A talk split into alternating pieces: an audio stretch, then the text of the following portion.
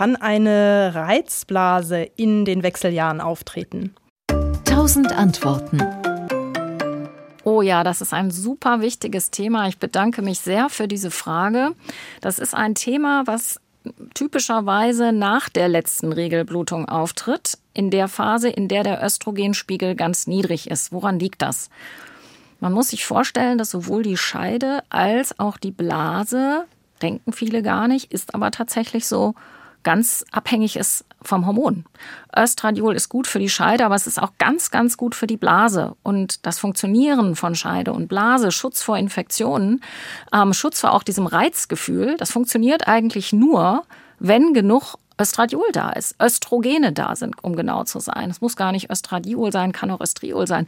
Also es muss einfach genug Östrogen da sein. Und das Dramatische daran ist, dieses Problem haben 100 Prozent aller Frauen, also nicht alle Frauen kriegen eine Reizblase, aber alle haben eben diesen niedrigen Östradiolspiegel, diese niedrigen Östrogene, die sich dann auswirken.